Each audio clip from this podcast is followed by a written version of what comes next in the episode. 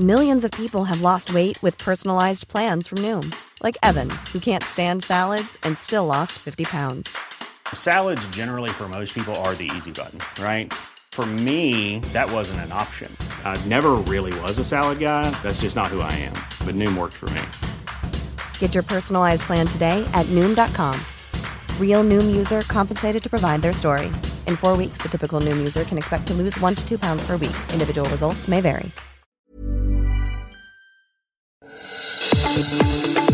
El Heraldo Radio presenta Zona de Noticias con Manuel Zamacona. Zona de Noticias, el epicentro de la información.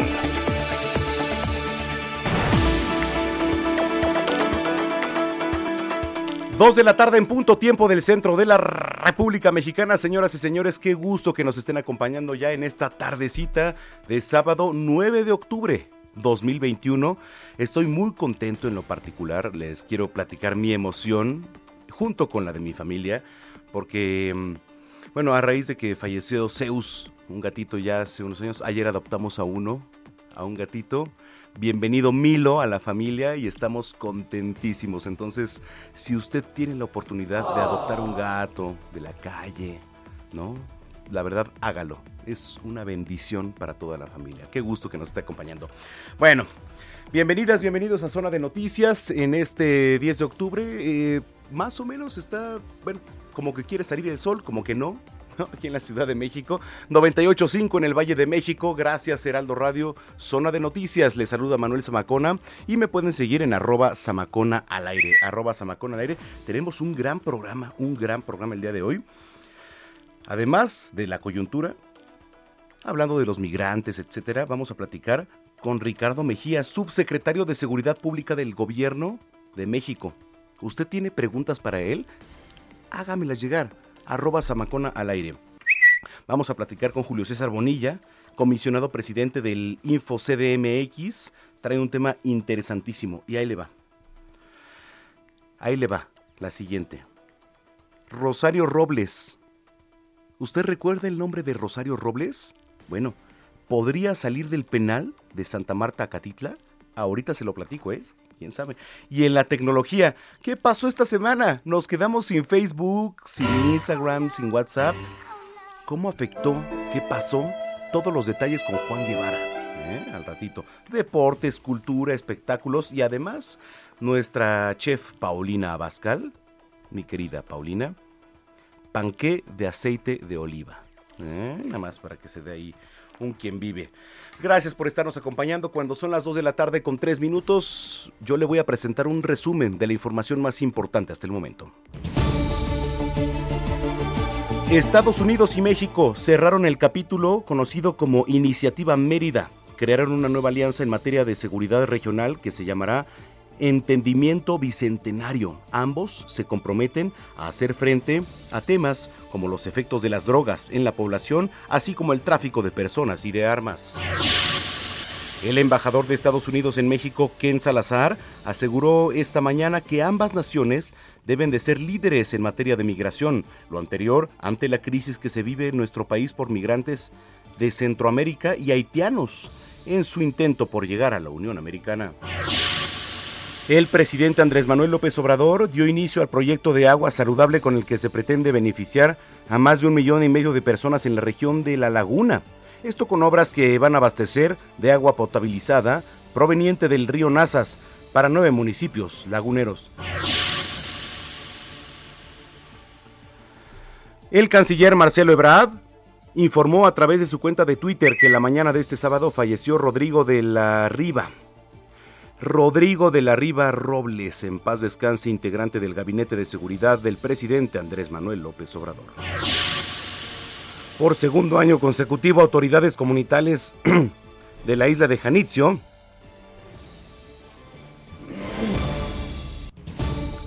Perdón, por segundo año consecutivo, autoridades comunitales de la isla de Janitzio en el municipio de Pátzcuaro determinaron celebrar la tradicional Noche de Muertos sin acceso a visitantes y turistas a consecuencia del COVID-19. El Sindicato Nacional de Trabajadores del Sistema de Transporte Colectivo Metro acuerda que el próximo jueves 14 de octubre harán una falta colectiva. Escuche esto, ¿eh?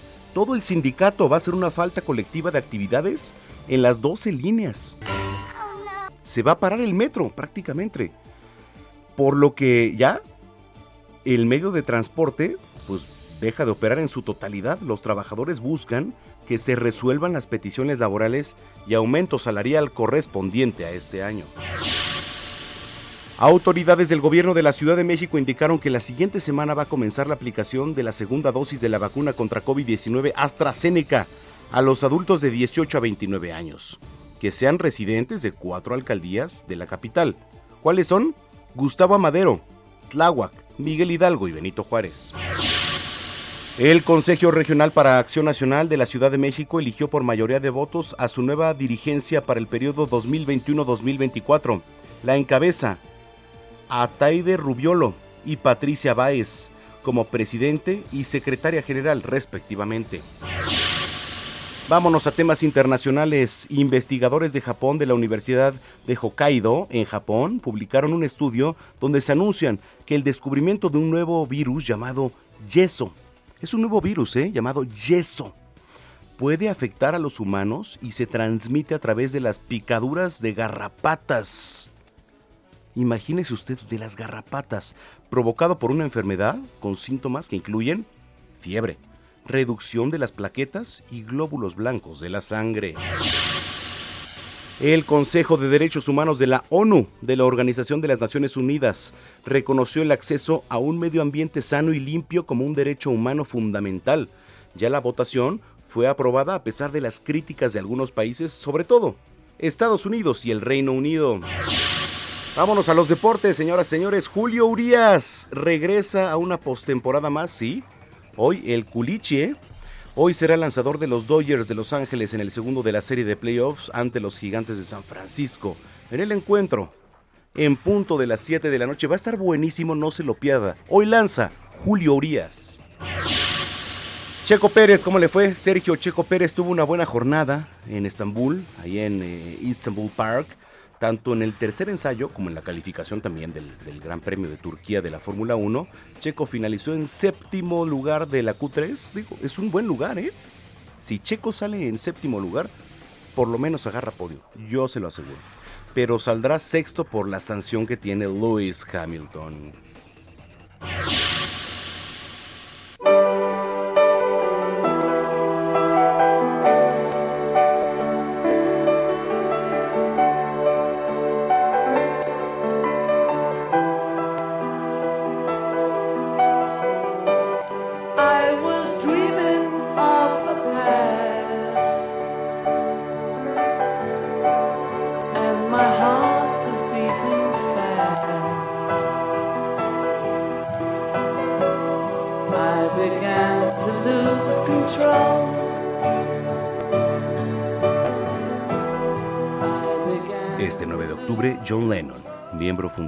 Banda The Beatles, cumpliría 81 años.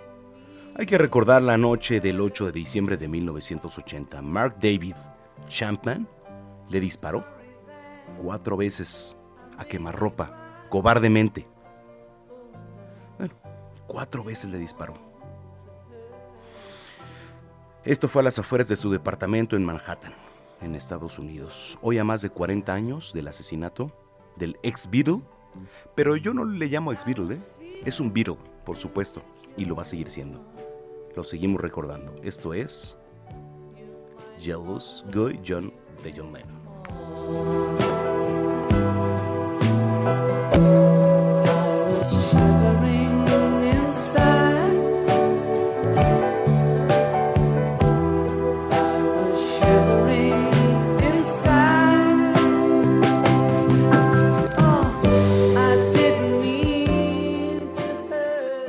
Radio.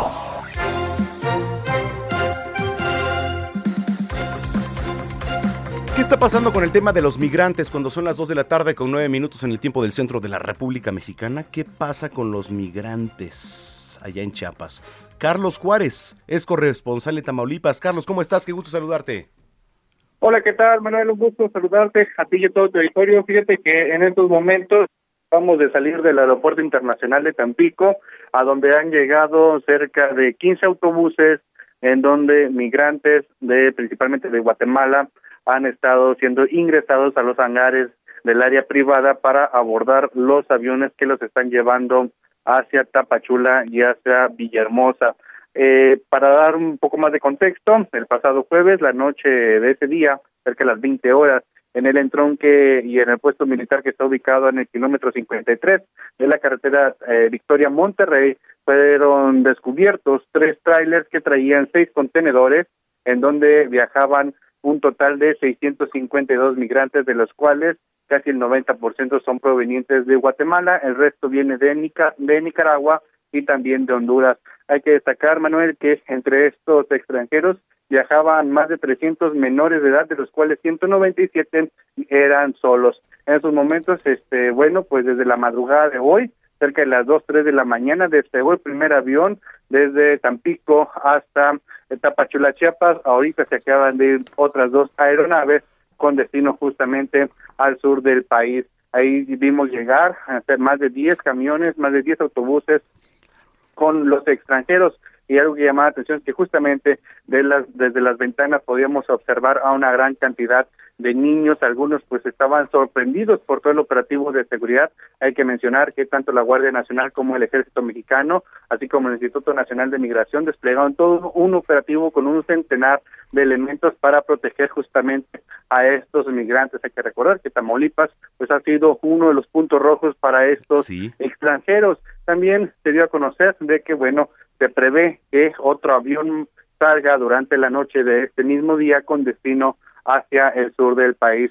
Eh, Manuel, te puedo comentar también que las mismas autoridades de migración reconocen que este es el aseguramiento más grande en, la historia de esta institución en Tamaulipas, pues son un total de 652. Y ojo, otro dato importante es que la Secretaría de Salud, el mismo día de ayer que eh, los tuvo a estos migrantes en el complejo ciudad de Ciudad Victoria, aplicó pruebas rápidas de coronavirus, en donde nueve de estos dieron positivos incluso ocho presentaban síntomas algo preocupantes para las autoridades de salud, por lo cual fueron aislados. No se, ha, no se ha comentado si estos migrantes ya fueron hospitalizados o si solamente los tienen bajo observación, pero lo que es cierto es que más de 500 ya estarán viajando el día de hoy a la frontera sur para ser repatriados principalmente a Guatemala. Ese es el detalle de la información con el tema de los migrantes acá en Tamaulipas, Manuel. Carlos, vamos a estar pendientes porque es un tema importante. Gracias, Carlos. Muy buenas tardes. Buenas tardes. Carlos Juárez, corresponsal del, Heraldo de México allá en Tamaulipas. Oye, aquí en la capital le decían el resumen informativo. ¿Qué significa que el 14 de octubre, que es el próximo jueves, se lleve a cabo una falta colectiva? Bueno, pues nos lo platica nuestro compañero Carlos Navarro, a quien saludo con mucho gusto como siempre. ¿Cómo está, Charlie? Buenas tardes, Manuel. Te saludo con gusto a ti al auditorio y comentarte que el Sindicato Nacional de Trabajadores del Sistema de Transporte Colectivo acordó que el próximo jueves 14 de octubre llevarán a cabo una falta colectiva de actividades en las 12 líneas del metro, provocando que suspenda el servicio en su totalidad. Dicho acuerdo se tomó en el Congreso Nacional Ordinario, máximo órgano sindical que se realizó este jueves y viernes y contó con el respaldo de todos los delegados y de las 10 seccionales del gremio. ¿Qué significa la falta colectiva en el metro? Bueno, esta se llevará a cabo desde el jueves y hasta que las autoridades capitalinas y de la dirección del metro resuelvan las peticiones laborales y aumento salarial correspondientes este año, además de la entrega de ropa de trabajo, herramientas y refacciones para dar mantenimiento a trenes e instalaciones fijas y de equipo de seguridad.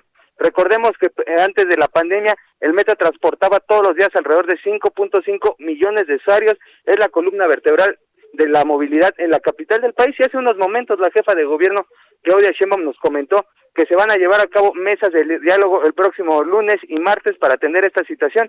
Ella confía que se resuelva pues esta esta amague, esto lo que hace el, el, Sindicato Nacional del Sistema de Transporte Colectivo, lo hace cada vez que se viene una negociación del contrato colectivo, así es que vamos a ver qué sucede el lunes o martes, porque sería un tema muy, muy complicado el que suspendan el servicio del metro, es la columna vertebral de la movilidad, Manuel. Imagínate, Carlos, o sea, pues es que están amagando, pero a ver, el metro, pues como tú lo bien comentas, es el, la columna vertebral de la Ciudad de México, ¿no? Porque hay metrobús, y hay de repente camiones, colectivos y eso, pero el metro es algo fundamental. Imagínate que se pare un día, con un día que se pare, ¿eh, Carlos? Es, es un tema muy, muy complejo, como te comentaba, 5.5 millones de usuarios movía en épocas prepandemia. Recordemos también que ahorita la línea 2 está suspendida, pero simplemente la línea 1, 2 y 3, lo que representa para muchas personas, por ejemplo, que vienen de Toluca a trabajar a la Ciudad de México, llegan a observatorio para movilizarse al centro, o gente que viene de la zona, por ejemplo, de Catepeco, de Tecámac, toma el metro Indios Verdes para movilizarse al sur de la Ciudad de México. Entonces, es un tema muy complejo que a ver se va a analizar el lunes y martes en mesas de diálogo entre el gobierno de la ciudad y los integrantes de este Sindicato Nacional de Trabajadores del Sistema de Transporte Colectivo para ver de qué manera, a ver si les dan un aumento salarial, pero este cada vez que se viene la negociación de un contrato colectivo, Manuel, se vienen estos amagues. Fíjate que me recuerda, Carlos, de repente a, a lo que pasaba con los temas privados, con, eh, digo, lo voy a señalar, Uber, Cabify y todas esas empresas privadas con el aeropuerto, por ejemplo, con los taxis, ¿no? También es un punto neurálgico, ¿no? Porque, pues, evidentemente, a cada minuto salen taxis de ahí entonces dices, oye, pues pido un Uber o un Cabify o lo que usted quiera, o pido un taxi del, del aeropuerto. Pero te voy a decir algo, un taxi del aeropuerto, Carlos, o sea, te cobra 380 pesos del aeropuerto a, mi casa y una aplicación por internet, pues a lo mejor te cobra eh, 160 pesos, ¿no? O sea, entonces, sí, exactamente, la mitad prácticamente. Entonces, de repente vamos a ver cómo se mueve todo este tema. Digo, no, por hacer comparación, porque finalmente estoy hablando de la movilidad en la ciudad, ¿no? Que también es un, es un punto fuerte. Pero bueno, Carlos, pues vamos a estar pendientes de todo lo que se dé con el sistema de transporte colectivo y te agradezco mucho como siempre y te mando un abrazo. Hasta luego, buenas tardes, Manuel. Gracias, Carlos. Charlie es Carlos Navarro, reportero del Heraldo de México. Dos de la tarde, 16 minutos. Heraldo Radio. A ver, ayer se realizó el diálogo de alto nivel sobre seguridad. Si usted nos escucha en el Estado de México, ponga mucha atención, porque nos escuchan mucha gente del Estado de México. Eh, Estados Unidos, donde el secretario de Relaciones Exteriores, Marcelo Ebrard, el canciller, confirmó que se dice adiós ya a la iniciativa Mérida. ¿Usted sabe qué es la iniciativa Mérida? Bueno, confirmó que se dice adiós a esta iniciativa y se da la bienvenida al acuerdo bicentenario. Ambas naciones van a trabajar en materia de seguridad con respecto a sus soberanías. ¿Qué significa esto? ¿Qué va a pasar? En la línea telefónica tengo a Ricardo Mejía, subsecretario de Seguridad Pública del Gobierno de México. Subsecretario, gracias por tomar la llamada. ¿Qué tal, Manuel? Muy buen día para ti y para tu auditorio. Gracias. Eh, para poner el contexto, subsecretario, ¿qué significa la iniciativa Mérida?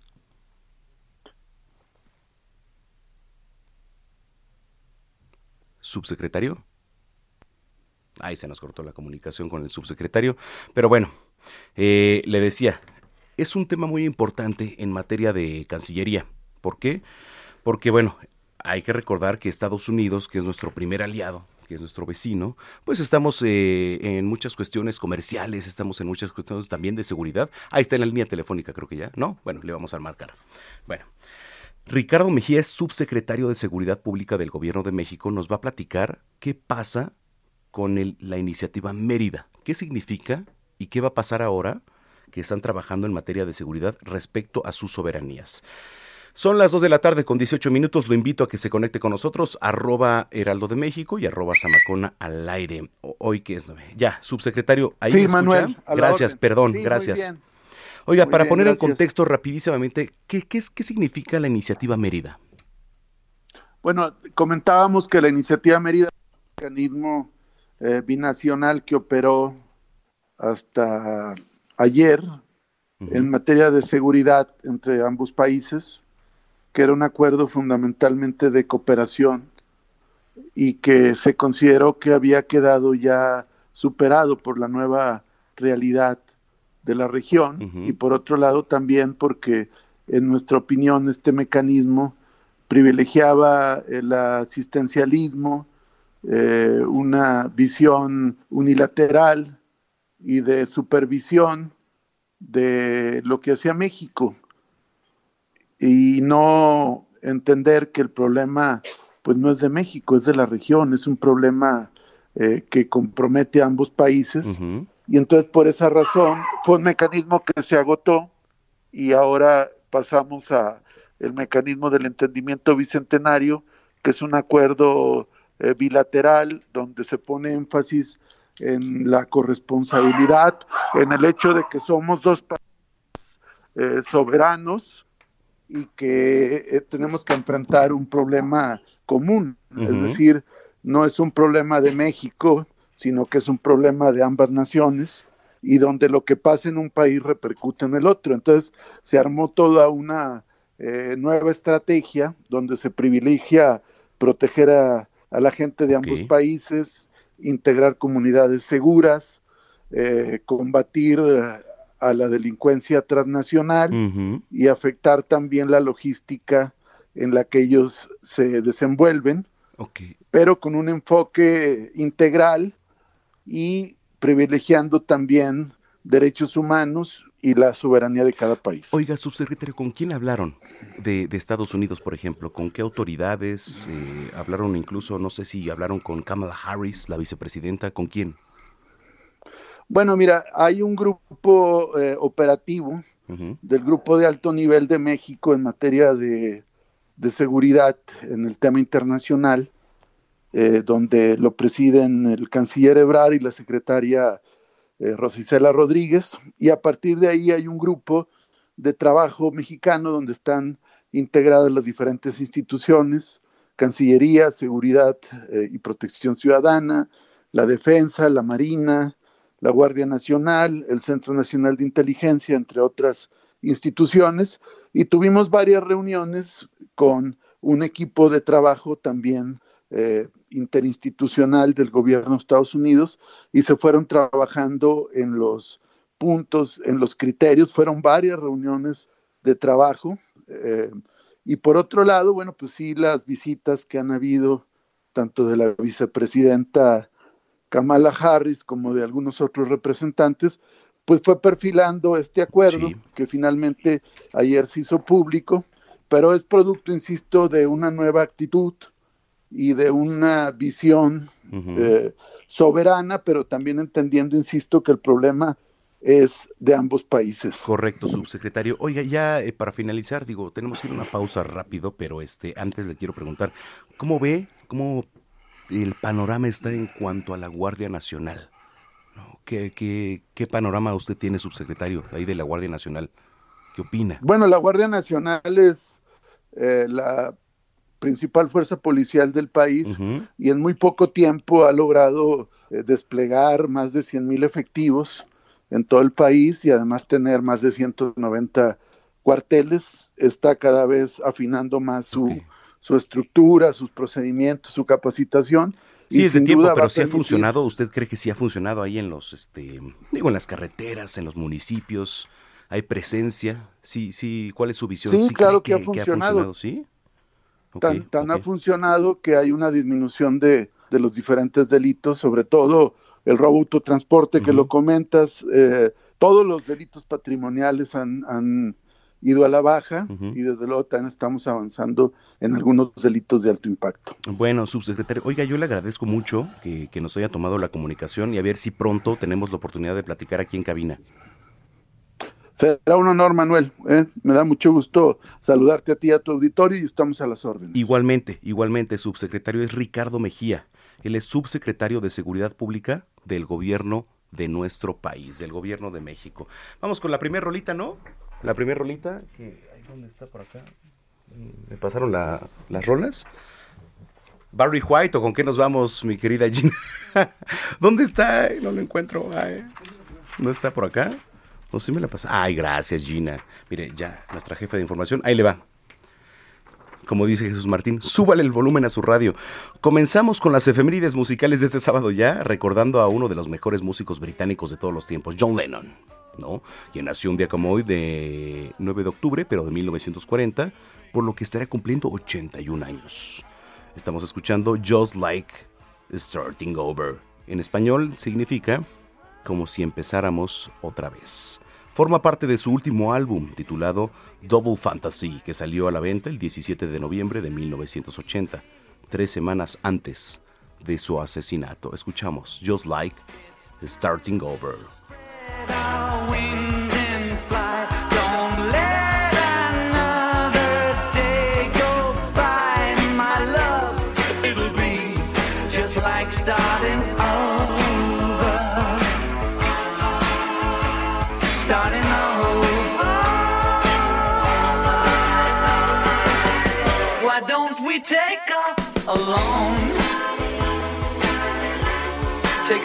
Somewhere far, away. We'll be together all alone again. Like we used to in the early days.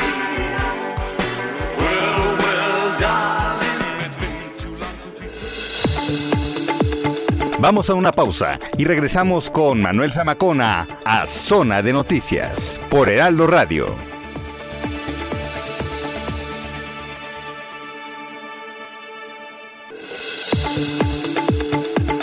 Ya estamos de vuelta. Zona de Noticias con Manuel Zamacona.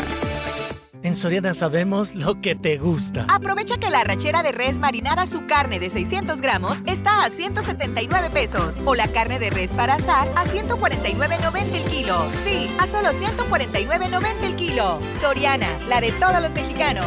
Solo octubre 9. Aplican restricciones. Aplica en Hiper y Super. Son las 2 de la tarde ya con 30 minutos, 2 con 30 en el tiempo del centro de la República Mexicana. Gracias por continuar con nosotros aquí en Heraldo Radio. La frecuencia que usted sintoniza es el 98.5 de FM en el Valle de México, pero también, como todos los días lo hacemos, saludamos a los que nos escuchan a lo largo y ancho de la República Mexicana, en Guadalajara en el 100.3, por cierto, que nos escucha buena banda por ahí de, de Guadalajara y este del Estado de México también. Gracias por sus comentarios. Al ratito los leo en unos minutos más. 2 con 31, 9 de octubre. Y hay que poner atención de repente al último trimestre del año, ¿eh? Porque ahí le va. Octubre. Pues sí, aunque Halloween no es una tradición mexicana, pues final, finalmente nos vamos de repente a las fiestas, ¿no? Fiestas de Halloween o adornamos, por supuesto. Ahí le va. Y además viene el Gran Premio de México en la Fórmula 1, que es, bueno, pues un evento que convoca a buena cantidad de gente. La segunda viene en noviembre. Ah, y además empieza la temporada en la plaza, en la plaza de toros, ¿no? La temporada grande. Otra, viene en noviembre. Día de Muertos, mercados pues llenos, ¿no? Vamos a visitar panteones o es a lo que estamos acostumbrados muchos de los mexicanos. ¿no? ¿Qué significa? Pues convocatoria de gente. Además, el, eh, a mediados de noviembre aproximadamente vieron de Broadway, viene Aladín, ahí en Teatro Carso, si no me equivoco, por ahí en... Ajá, exactamente. Entonces, pues bueno, cantidad de gente. Y en diciembre, pues, ¿qué le digo? ¿No? O sea, diciembre, Día de la Virgen de Guadalupe, el día 12. Imagínese cómo va a estar la basílica. Yo tuve la oportunidad de cubrir el año anterior que no hubo gente prácticamente eh, por la pandemia. Pero ahora con la vacunación y con todo esto se viene un tema pues importante, ¿no? El 12 de diciembre. Y después viene pues el 24, el 25, 31, días festivos. Hay que cuidarnos. Hay que hacer las cosas sí, porque también hay que tener en cuenta que tenemos una reactivación económica otra vez, ¿no? Pero también hay que tener en cuenta que debemos seguirnos cuidando, porque si la vacuna, que ahora que está avanzando, si bien nos da anticuerpos, eso no exime de que usted se puede enfermar otra vez del COVID. Sí le da anticuerpos, por supuesto que le da anticuerpos. Y baja el índice de mortalidad a lo mejor en un 90%, ¿no? Pero hay que cuidarnos. Sabemos que tenemos que aprender a vivir con esta enfermedad, sí. Sí, efectivamente. Pero hay que cuidarnos, nada más, es el llamado. Disfrute en el teatro, en el cine, en el estadio. Disfrútelo, sí, claro que sí, pero con responsabilidad por el momento. Bueno, y siempre, ¿no? Digo, no, no por el momento, pero siempre, siempre disfrútelo con responsabilidad. Son las 2 de la tarde ya con 33 minutos en el tiempo del centro. Heraldo Radio. Aquí en estos micrófonos yo le platiqué hace unos días de la toma de protesta de pues prácticamente nuevos alcaldes. La ciudad se dividió. Aunque no se quiera ver así, se dividió la Ciudad de México, ¿no? A ver, ¿qué pasa? ¿Cuál es la situación de transparencia ahora que enfrentan las 16 alcaldías de la Ciudad de México? En la línea telefónica, escuche usted, está Julio César Bonilla, comisionado presidente del Instituto de Transparencia, Acceso a la Información Pública, Protección de Datos Personales y Rendición de Cuentas de la Ciudad de México. Julio César, qué gusto saludarte como siempre. Querido Manuel, buenas tardes y mu- muchísimas gracias por esta oportunidad como siempre y un saludo a tu amable audiencia. Gracias, Julio. Oye, a ver, eh, para poner en contexto, ahorita que, pues, digamos, vino una nueva era, ¿no? Porque así, así, así es, una nueva era en la capital. por dónde empezar a hablar en materia de transparencia, Julio? Pues mira, a mí me parece que es importante dejar en contexto, como tú has señalado, la reforma política muy reciente en la capital del país ha creado esta nueva forma de punto de contacto de gobierno con la gente que son las alcaldías. Y hoy en la capital vivimos de manera creciente y progresiva un encuentro con la transparencia como centro de la Algunos datos.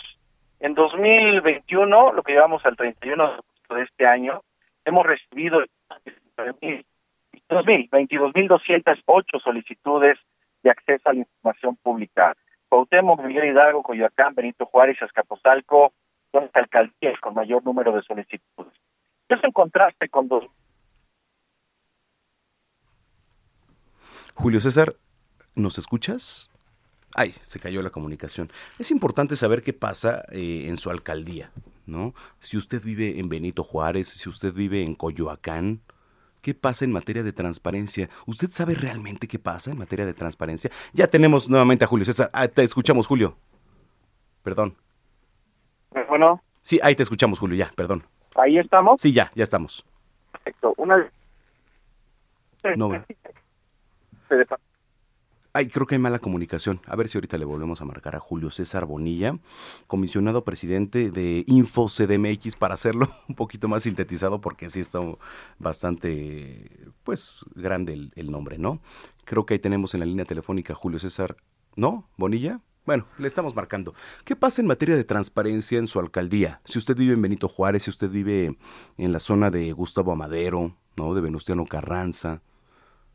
En la semana tuve la oportunidad de platicar ahí con varios alcaldes de, de Morena, por ejemplo. Porque, bueno, es la coalición, ¿no? Se le llama Morena, PT y, y Encuentro Social, que partido por lo más extinto y necesitaríamos extinguirlo y le voy a decir por qué. Porque está absorbiendo recursos de uno. O sea, pagamos y encuentro social, la verdad es que no abona nada.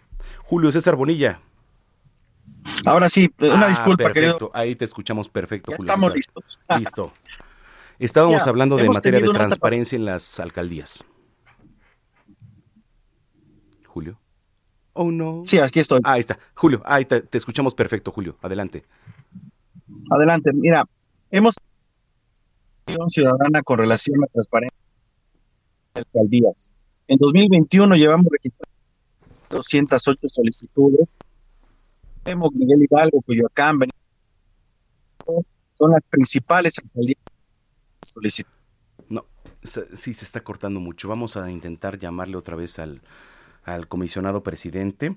Mientras tanto, lo invito para que se conecte a heraldodemexico.com.mx, heraldodemexico.com.mx. Le voy a platicar, eh, usted va a la zona de tendencias, por ejemplo, y hay notas de locura, ¿eh? ¿Ya vio el juego del calamar usted?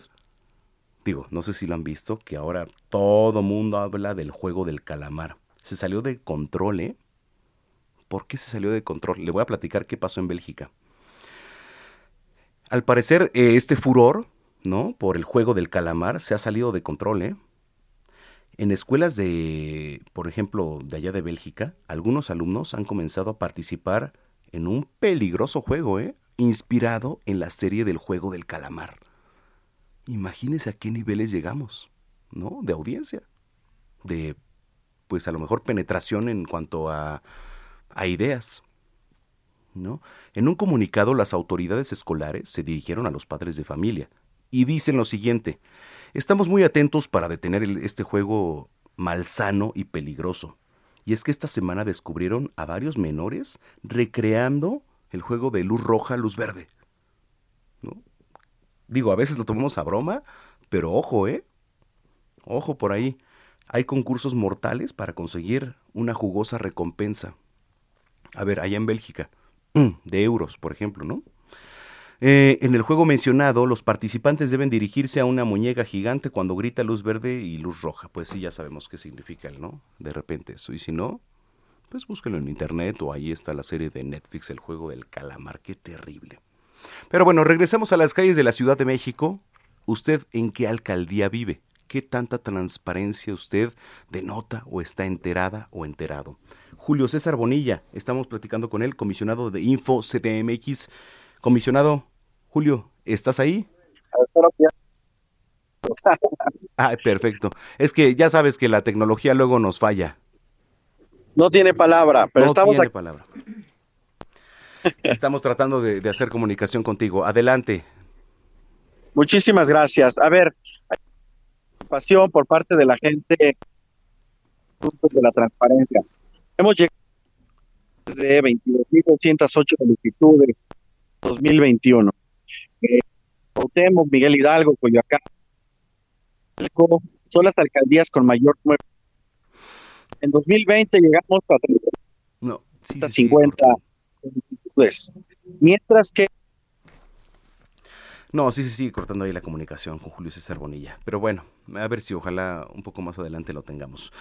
Oiga, mientras le platico, ¿eh? el gobierno de la Ciudad de México va por una contratación de una deuda de más de 7 mil millones de pesos. Ya son cifras importantes, ¿no? Fíjese, a través de una edición bis de la Gaceta Oficial el día de ayer fueron publicadas las bases en una convocatoria de la Secretaría de Administración y Finanzas Local. No es tema menor. Ahí le va. La dependencia explica que las posturas van a ser o deberán presentarse en sobre cerrado. Pues sí, conforme a lo siguiente. Va a haber un financiamiento por un monto mínimo de 2 mil millones de pesos y hasta por 7 mil 300 millones 957 mil 547 pesos. Bueno, digo, tema importante, ¿eh? Si usted entra a nuestra página www.heraldodemexico.com.mx va a poder encontrar estilo de vida, por ejemplo, salud, qué pasa con el cáncer de intestino, por ejemplo, que es un tema también Mañana vamos a platicar con nuestros especialistas el cáncer de intestino. Digo, hoy estamos en el mes más fuerte, hablando de octubre, para hacer conciencia del tema del cáncer de mama. ¿No? Y hacemos tema de cáncer de mama. Pero ¿qué pasa? ¿Qué pasa con el cáncer de intestino? ¿no? Y hay estudios que están confirmando el fuerte vínculo entre los antibióticos y los tumores. ¿Usted toma antibióticos ahí en casa? Le voy a platicar. La incidencia del cáncer de intestino en la población mundial ha sido motivo de preocupación ya entre los especialistas del área. ¿eh?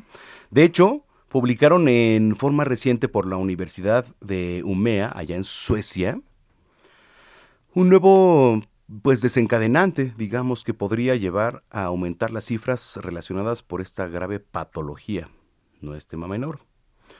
Para determinar qué factores pueden provocar mayores riesgos de padecer cáncer de intestino, los investigadores pusieron el foco en el uso de los antibióticos. ¿Usted toma antibióticos? Bueno, a lo mejor si tenemos una infección, tomamos antibióticos. Infección menor o mayor, tomamos antibióticos. ¿Pero qué cree? El resultado, en este sentido, fue revelador. ¿eh? Confirma las sospechas de la comunidad científica acerca de la limitación existente en cuanto a la indicación de antibióticos para todas las infecciones. Bueno, pues en muchos de los casos la terapia con antibióticos es necesaria y sí, evidentemente, pues nos puede llegar a salvar la vida. Nos puede salvar la vida. En fin, oiga, vamos a hacer un último intento con Julio César Bonilla. Creo que ya se movió, creo que ya la tecnología nos está siendo aliada. Julio César Bonilla, Ya presidente, espero que comisionado. esta vez la tecnología se mantenga, querido Manuel. Ahí está perfecto, Julio César. Estábamos hablando en materia de transparencia, después al rato le platico en temas de salud, pero hoy estamos hablando en este momento con Julio César Bonilla, comisionado presidente de Info CDMX. Muchísimas gracias, querido Manuel. A ver, la transparencia ha cobrado un papel muy relevante en nuestra democracia moderna, como lo sabemos, y con la reforma política en la capital, las alcaldías han tenido un creciente impacto en esta materia. Eh, todos los temas de movilidad, infraestructura, equipamiento urbano, servicios públicos, planes, programas, políticas y presupuestos asignados a las alcaldías, incluso los temas de seguridad pública, es lo que la gente con mayor regularidad pregunta. Hemos alcanzado cifras en 2019 de hasta 49.901 solicitudes vinculadas con las alcaldías. En 2020 llegamos a 36.750 por el tema de la pandemia. Y en lo que va de este año, querido Manuel, hemos llegado ya a las 22.208 solicitudes. Las alcaldías con mayor número de, de solicitudes de acceso a la información en este año han sido Cuauhtémoc, Miguel Hidalgo, Coyoacán, Benito Juárez y Azcapotzalco. ¿Y cómo está en, términos globales el cumplimiento por parte de las alcaldías en la ciudad? Yo diría que ha habido un avance, ha habido un progreso muy notorio en cuanto a los portales de, transparencia y al índice de cumplimiento global de sus obligaciones. Los retos hoy son prácticamente transitar al gobierno abierto, a la transparencia proactiva, a generar eh, micrositios donde se almacenen con mayor proactividad datos que la gente requiere en la ciudad. Ha habido una mejora, naturalmente, y la participación de la gente también se ve reflejada por sectores poblacionales específicos. Te voy a explicar. El 60% eh, lo son mujeres, son mujeres interesadas en temas de acceso a la información en las alcaldías, mientras que el 40% son hombres. La edad eh, promedio de las personas solicitantes es entre 20 y 39 años y se realiza con mucha regularidad solicitudes por parte de empresarios, obreros, eh, amas de casa, medios de comunicación, estudiantes, los servicios públicos, incluso los comercios de las propias de las propias alcaldías. Es un, es un factor determinante que hoy ¿Nos vamos hacia con el Julio? futuro se tiene, se tiene que consolidar. Correcto. A ver, eh, estamos hablando de las alcaldías, ¿no? Eh, de cada persona que nos está escuchando. Eh, hablando en materia de transparencia, ¿a qué se enfrentan los nuevos alcaldes, comisionado? ¿A qué se enfrentan en materia de transparencia y qué es lo que deben rendir ante el Info? Es un gran reto el mantener el nivel de cumplimiento en materia de obligaciones de transparencia. Pasamos de una transformación político-administrativa a lo que hoy genera las alcaldías y el reto es que los nuevos alcaldes, los 16 alcaldes eh, que acaban de, de ocupar el cargo, mantengan este nivel de cumplimiento. La transparencia y el acceso eh, a la información pública se convierte en un factor determinante en materia de movilidad, infraestructura, equipamiento y servicios públicos y tienen que seguir impulsando la agenda de gobierno abierto y la transparencia proactiva. Tienen que también impulsar mecanismos de participación ciudadana donde la transparencia y el acceso a la información pública se coloquen en el centro del espectro gubernamental en las alcaldías. ¿Por qué?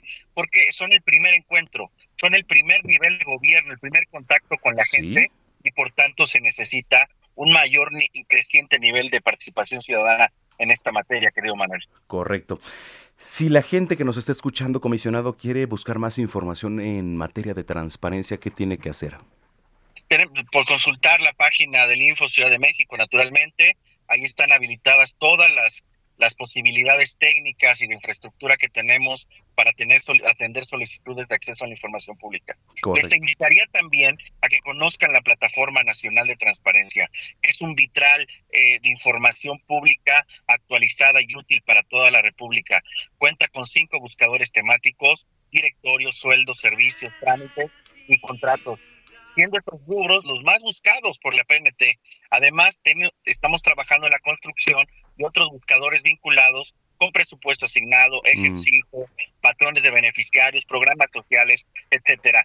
Les invitamos a todos a que acudan a las plataformas de transparencia que tenemos en el Info Ciudad de México en coordinación con el Sistema Nacional de Transparencia para que seguir fortaleciendo la cultura de esta capacidad en la, en la, en la capital del país. Julio César, pues este, como siempre es un gusto platicar contigo y a ver si en dos semanas nos acompañas aquí en cabina. Mi querido Manuel, te lo agradecería mucho que la tecnología venga de nuestro lado. Te envío un abrazo muy fuerte.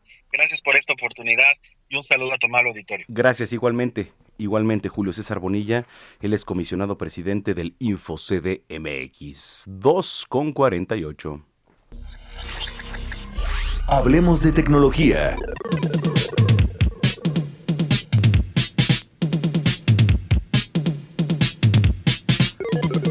Bueno, pues vámonos cuando son 2 con 48 hasta la ciudad espacial allá en Estados Unidos. En Houston, Texas, está Juan Guevara con Zona Tecnológica. Mi querido Juan, ¿me ves y me escuchas? Porque sí nos ven también, ¿eh? Por supuesto que nos ven y nos escuchan y creo que la gente está muy contenta de verte, mi querido Zamacona. Gracias, gracias. Aquí estamos también. Saludos allá en Atlanta, en Chicago, en Houston, que nos ven aquí a través de nuestras cámaras, las cámaras web. Estamos en el canal 22. Sí. Mi querido Juan. Sí, así es. Canal 22 en Atlanta, Canal 21 en Houston, Canal 27 en Beaumont. Saludos. Es que bueno, ya para qué. Son muchos, hombre. Ey. La idea es, oye, ¿cómo te sin Facebook, sin Instagram y sin y WhatsApp por casi horas, 10 horas? A ver, está fallando un poco ahí la, la conexión con, con el este con el WhatsApp. Déjenme. Es que de repente la tecnología falla. ¿Qué, qué tal en la semana, eh? Que nos quedamos sin WhatsApp, sin Instagram, sin Facebook, porque van de la mano, ¿no? El mismo dueño. Zuckerberg. Oigan, ¿qué pasó? ¿Nos quedamos incomunicados o volvimos a utilizar de repente el sistema SMS o bajamos Telegram? ¿Qué hicieron ustedes? No, nos sentimos incomunicados realmente. Yo me sentí desesperado porque estamos acostumbrados que por lo menos cada 20 minutos estamos refrescando nuestras redes sociales y estamos viendo qué sube cada quien, etcétera. Pero la cuestión del WhatsApp se ha vuelto como una mensajería prácticamente eh, en común denominador, ¿no? En un común denominador. Entonces, ¿qué hacemos cuando nos falta esa comunicación? ¿Nos volvemos locos o locas de repente? Pues sí, prácticamente en el día. Oye, y, y ver que no van las dos palomitas, o sea, que está en el cuadrito ese que no se van las dos palomitas, puta. O sea, dices, qué desesperación, ¿no? Pero bueno, pues no se iba. Imagínese usted cuántos millones le costó a la plataforma de WhatsApp, a la plataforma de Facebook, a la plataforma de Instagram, que van de la mano. Ya está en la línea telefónica Juan Guevara. Juan, platícanos qué pasó, por favor. Fíjate que, eh, bueno, pasó algo muy raro, ¿no? Ahora, una cosa es lo que dice Facebook y otra cosa es lo que realmente creo que pasó y te voy a dar las dos opciones. Fíjate, lo que sucedió fue que eh, esta semana, todos lo vivimos, eh, Facebook dice que tuvo que eh, reemplazar y arreglar unos ruteadores que son los que resuelven el tráfico de Internet tanto a Facebook, hacia, hacia la parte interna de Facebook como a la parte externa de Facebook, ¿no? Se equivocaron al arreglar estos ruteadores. El ruteador es una caja grandotota que dice para dónde va el tráfico de Internet. Lo dijeron y lo- lo- los arreglaron y en teoría hicieron el programa peor e hicieron que Facebook se volviera completa y totalmente invisible al Internet. Déjame decirte que ese mismo día el, el grupo de hackers más poderoso del planeta que se llama Anonymous en su cuenta de Twitter menciona que tuvieron que ver con el que Facebook, Instagram y WhatsApp se cayera, ¿sí? Ellos lo mencionan en varias de sus cuentas de Twitter, dijeron, bueno, y, y ahora vamos por Twitter, y las redes sociales han estado haciendo mucho daño a la gente en general. ¿No fue secuestro, Juan? Estos- ¿Eh? ¿No fue, ¿No fue secuestro? Fíjate que eh, me parece, me parece que fue un hack que realmente el que sucedió. Facebook dice que no. Sin embargo, bueno, lo que digo y la realidad son dos cosas muy diferentes, porque a mí me parece muy raro que el, grupo de hackers más poderoso del planeta se atribuya el hecho de que Facebook se cayó. Eso normalmente no lo hacen.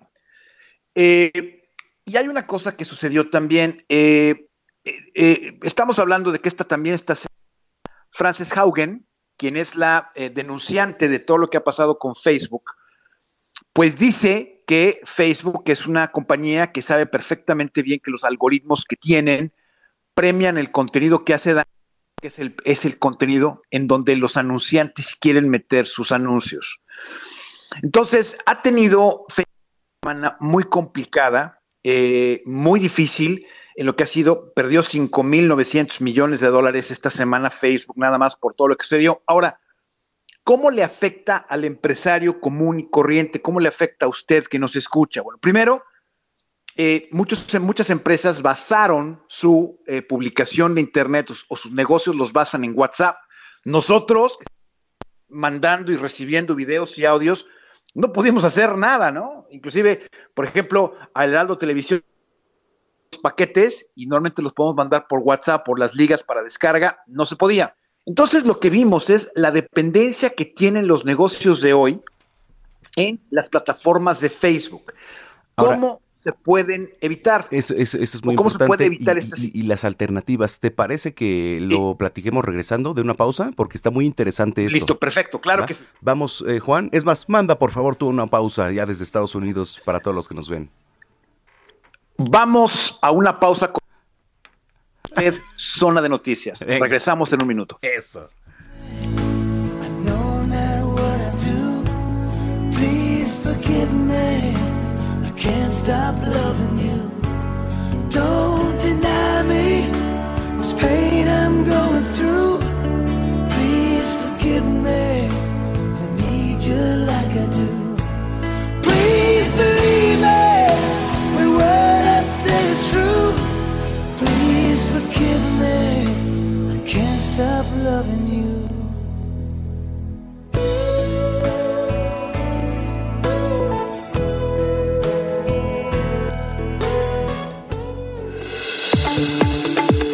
Vamos a una pausa y regresamos con Manuel Zamacona a Zona de Noticias por Heraldo Radio.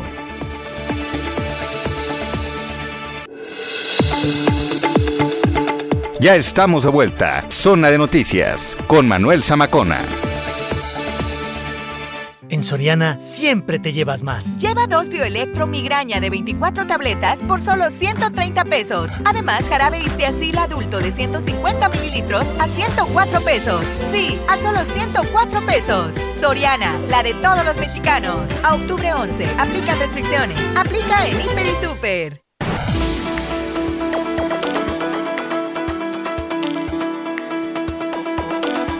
Las 3 de la tarde en punto, 3 de la tarde, tiempo del centro de la República Mexicana. Gracias por acompañarnos aquí en Zona de Noticias a través de la señal de Heraldo Radio. Usted la frecuencia que escucha es el 98.5 de FM en el Valle de México, pero también saludamos a los que nos sintonizan a lo largo y ancho de la República Mexicana, en Guadalajara en el 100.3, por ejemplo, que también tenemos bastante banda ya. Muchas gracias. En Acapulco, en Oaxaca, en Chiapas, en Tamaulipas, en Ciudad Juárez.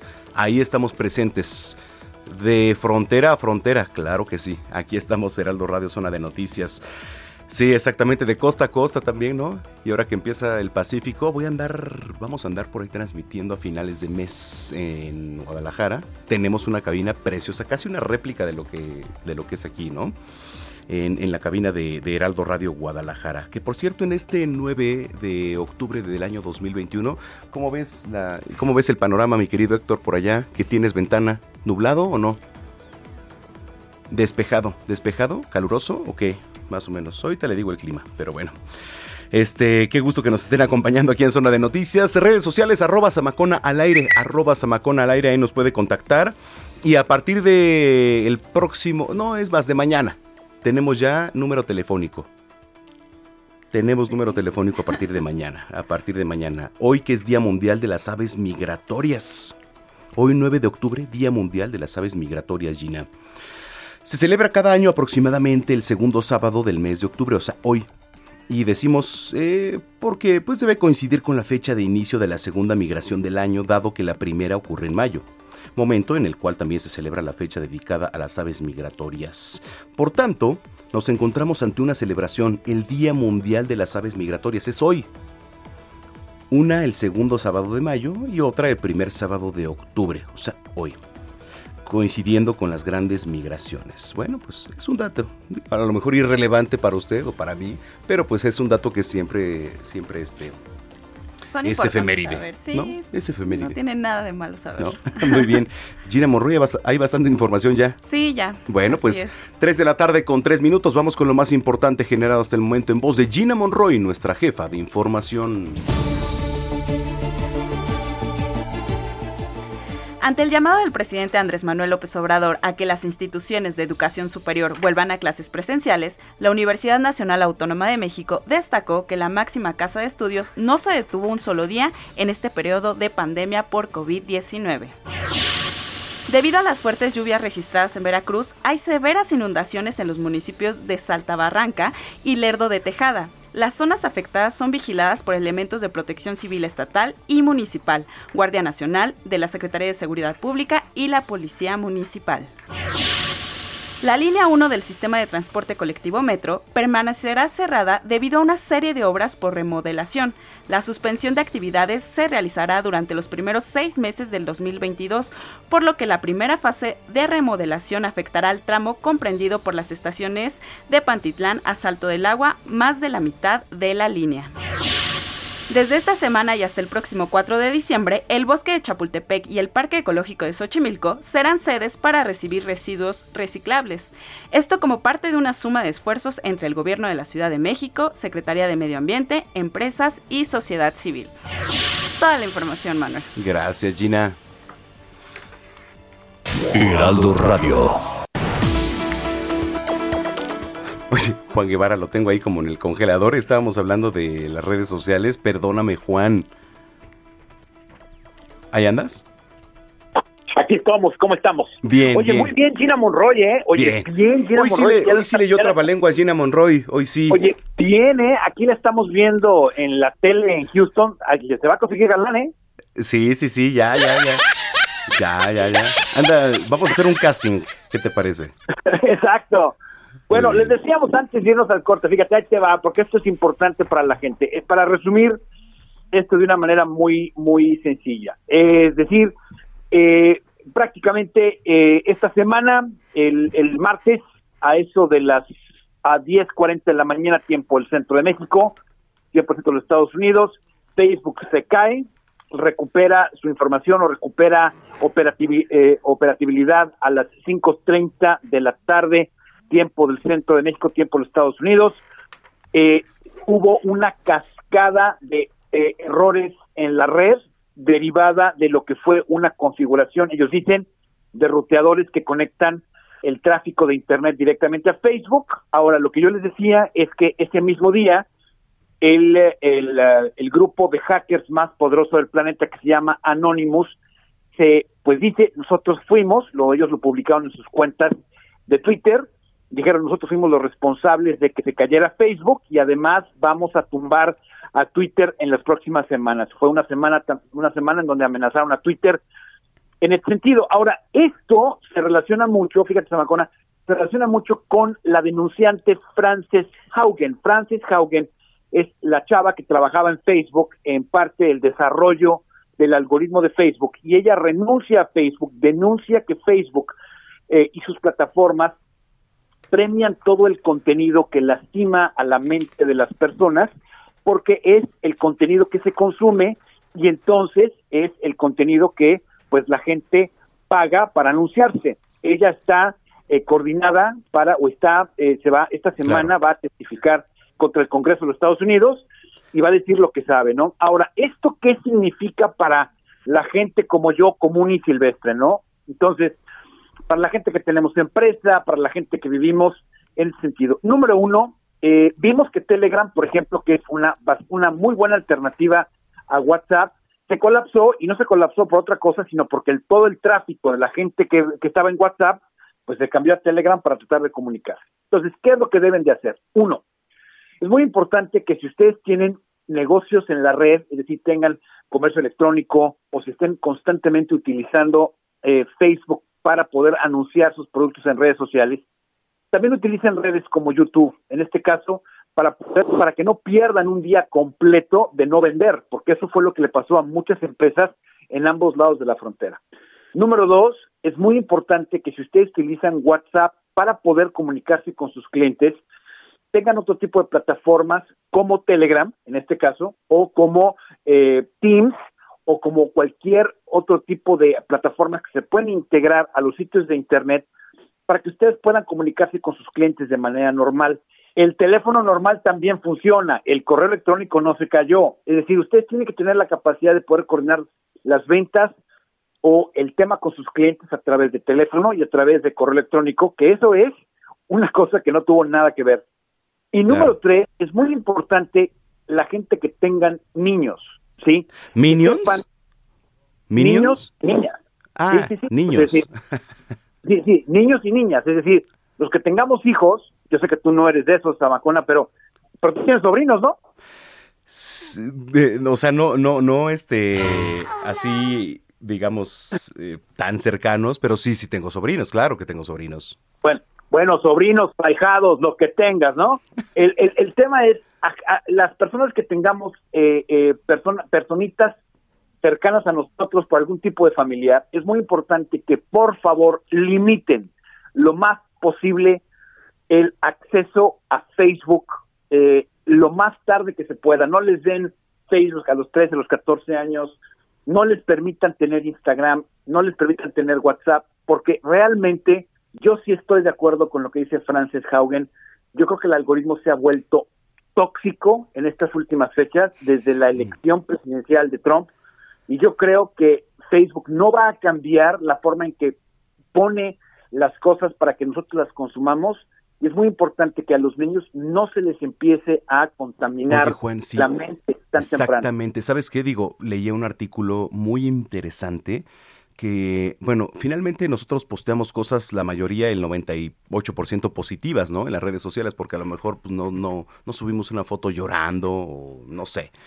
Subimos generalmente lo, lo positivo. Pero ¿qué pasa en Instagram que a lo mejor es aspiracionista? Sin, sin, sin, este, sin agraviar allá en Palacio Nacional, ¿eh? Perdón. Pero bueno, es a lo mejor aspiracionista y dices, oye, me comparo con alguien, ¿no? Y ese índice de comparación de repente desemboca en suicidios, Juan. No, por supuesto. No, por supuesto. Y podemos hablar mañana del nivel, de cómo las redes sociales pueden derivar al suicidio. Claro. Es decir, hay, hay estudios organizados en ese, senti- en ese sentido porque la gente se hace adicta al like. Eh, y no por agraviar a la gente en Palacio Nacional, porque te voy a decir una cosa, el problema es que cuando estamos comparando y vivimos en el pasado y vivimos en comparación de lo de, de la de la imagen en teoría que proyectamos en las redes sociales, es muy difícil el poder estar en paz. Oye, Entonces, ajá. es, es un tema. ¿Mañana platicamos de ese, Juan? Por supuesto, ya está. Órale, cerrado. de- Te mando un Cerrado. abrazo. Gracias, saludos, bye. Juan Guevara, lo puedes seguir en Juan Guevara TV, ahí en redes sociales. 3 de la tarde, 11 minutos. GastroLab. Historia, recetas, materia prima y un sinfín de cosas que a todos nos interesan.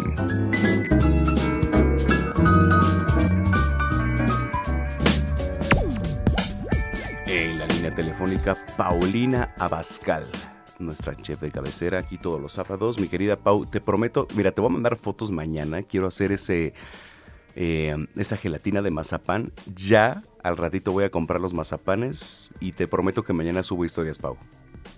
Ay, qué bueno, Manuel. A mí me da muchísimo gusto que tanto tú como todas las personas que nos escuchan cada sábado se animen a hacer todas estas recetas deliciosas y fáciles que les compartimos. Sí, sí, sí. ¿Cómo sí. estás? Bien, ¿y tú qué dice el fin de semana? ¿Qué nos vas a preparar hoy, Pau?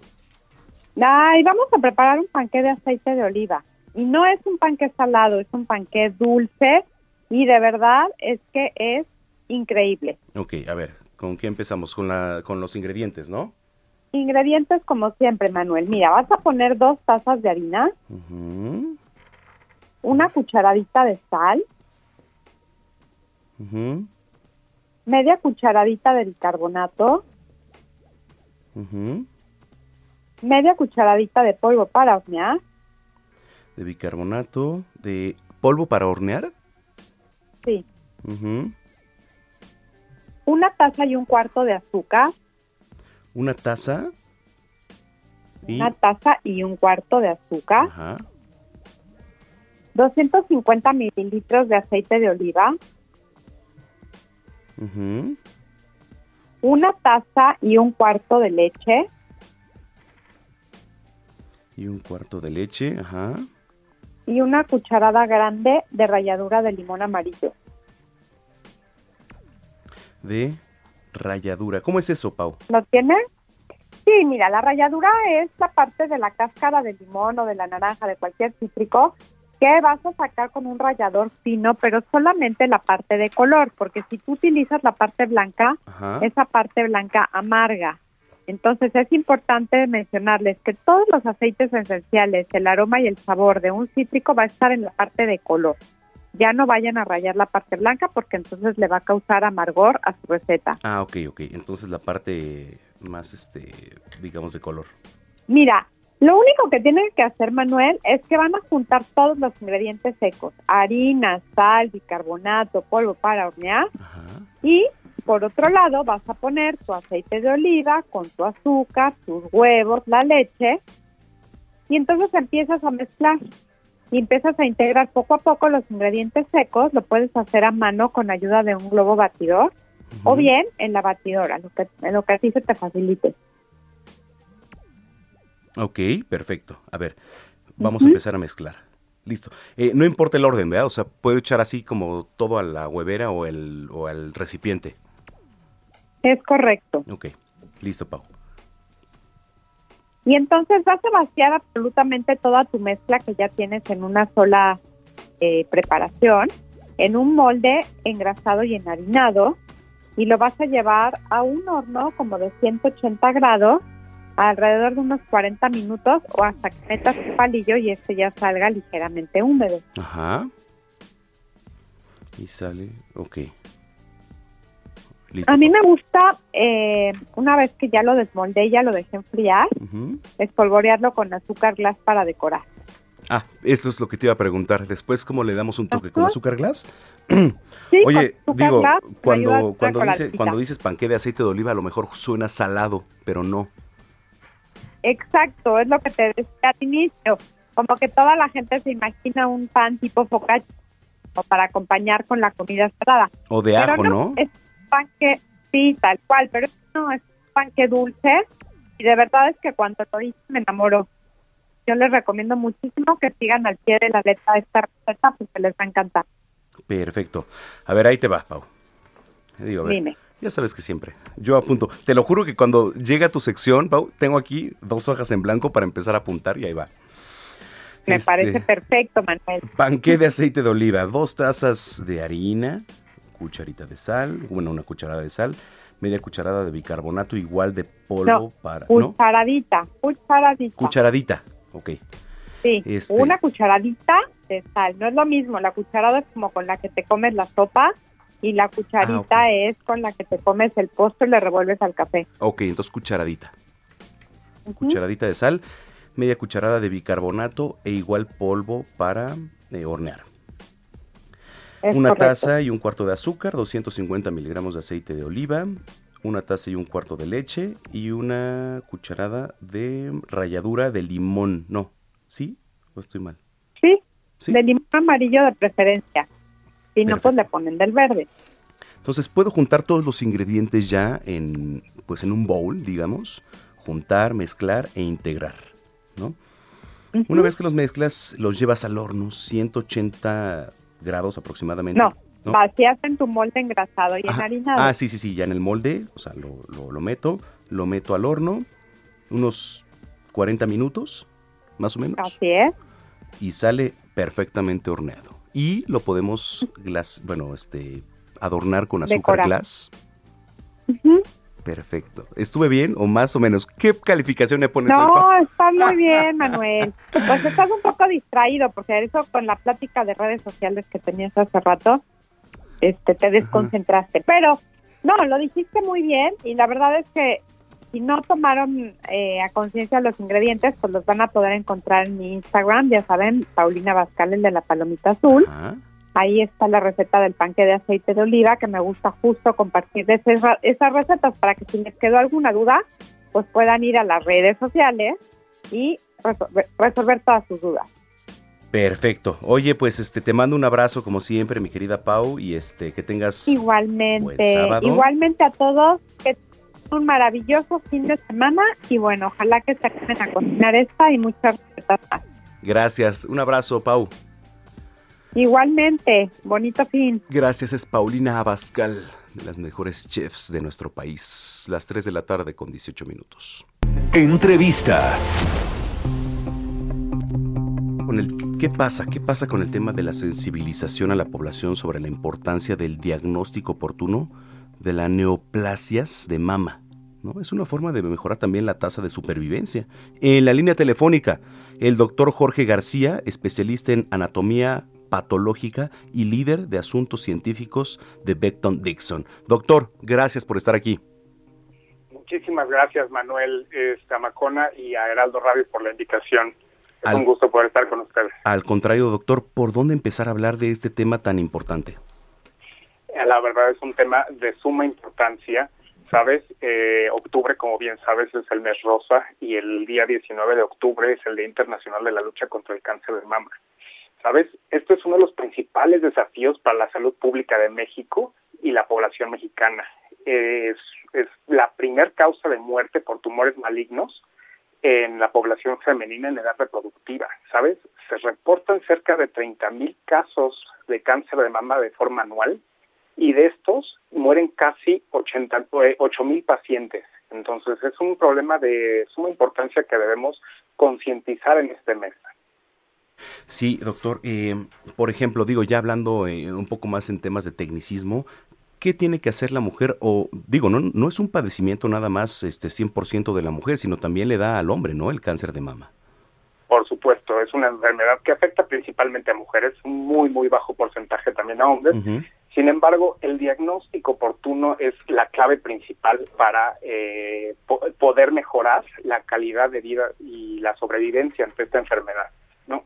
Impulsando el mundo de la salud, nosotros buscamos fomentar eh, la- este, que la paciente haga sus pruebas de eh, autoexamen de manera mensual. Se recomienda hacerlas 5 a 7 días después del comienzo del periodo menstrual. En, este, en estas fechas, en estos días, las mamas no son tan sensibles y tienen menores protuberancias eh, y es la, es la mejor recomendación. Además, existen también pruebas eh, de imagen, como la mamografía. Esta es de la prueba principalmente por excelencia y se recomienda hacer, eh, de acuerdo a la Secretaría de Salud, eh, a las pacientes de 40 a 69 años de edad de manera bianual. ¿no? Sin embargo, si la paciente tiene algunos otros factores de riesgo, pues el tiempo se puede reducir. Doctor, eh, sí, es importantísimo, ¿no? Eh, porque el índice de, de mortalidad en cuanto a esta enfermedad, pues es brutal, ¿no? Y hablamos y por eso este mes es tan fuerte para hacer conciencia. Siempre hay que hacerlo, pero es uno de los meses para hacer conciencia porque así se ha decretado, ¿no? Este, hay que acudir con el médico cada cuánto, doctor, por ejemplo, la periodicidad, que es de tres meses aproximadamente, de, de estarse tocando, de estarse este, sintiendo el busto, por ejemplo. Mira, a las pacientes hay que educarlas a partir de los 25 años de edad a hacerse su autoexploración mensual. Ajá. ¿sí? Este, esta pues debe ser realizada la primera vez por un profesional, este, en el cual se enseñan a las pacientes diferentes posiciones, el día en cuando es mejor hacerlas y ya la paciente entonces eh, aprende a hacerse el autoexamen de forma mensual y acudir, este, ya las pacientes mayores de 40 a 69 años de edad, acudir de forma rutinaria anual con su ginecólogo para la evaluación de una mamografía. ¿no? Eh, con esto, así la mamografía nos va a brindar... ¿Así se eh, llama mamografía? Mamografía, exactamente. Existen diferentes estudios de imagen, entre ellos la mamografía, el ultrasonido, resonancias magnéticas. Sin embargo, eh, va a depender la densidad de la mama, cuál es la que el médico le recomienda a la paciente. Ok, perfecto. ¿Qué mensaje usted, doctor, de su desde su experiencia le daría a todo nuestro auditorio que nos está escuchando y que es bastante aquí en Heraldo Radio? Sobre todo, impulsando el mundo de la salud es la autoexploración y acudir al médico de forma regular para hacer los exámenes de diagnóstico, ¿no? Vimos ya los, los estudios de imagen.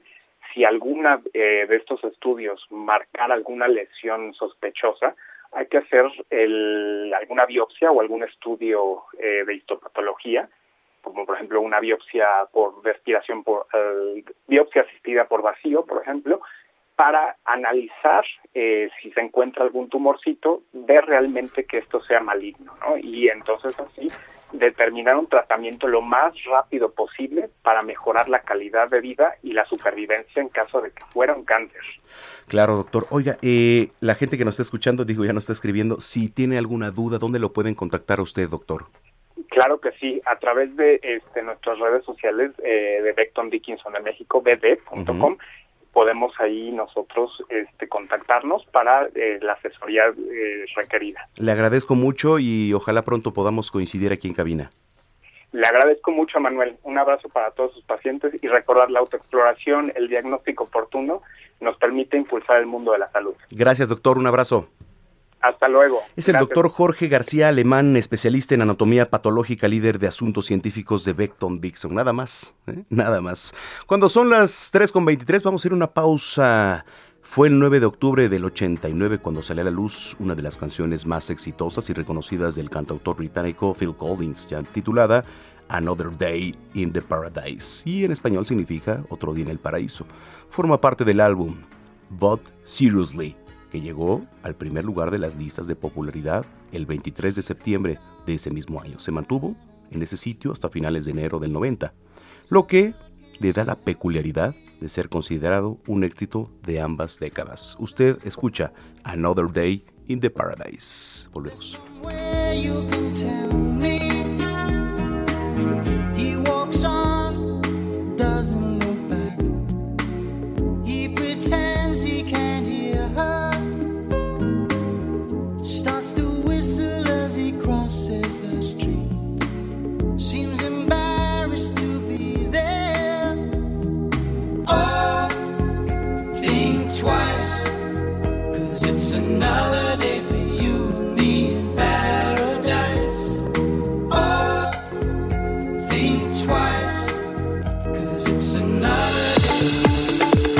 Vamos a una pausa y regresamos con Manuel Zamacona a Zona de Noticias por Heraldo Radio.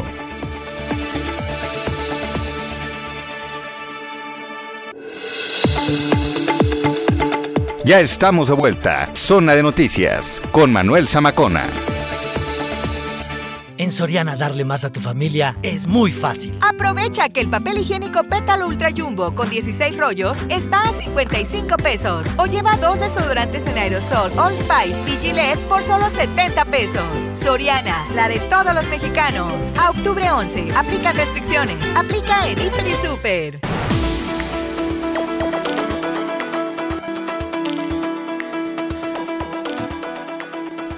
Son las 3 de la tarde con 30 minutos en el tiempo del centro del país. Gracias por continuar con nosotros aquí en Zona de Noticias. Entramos prácticamente en la recta final y cerrando con broche de oro.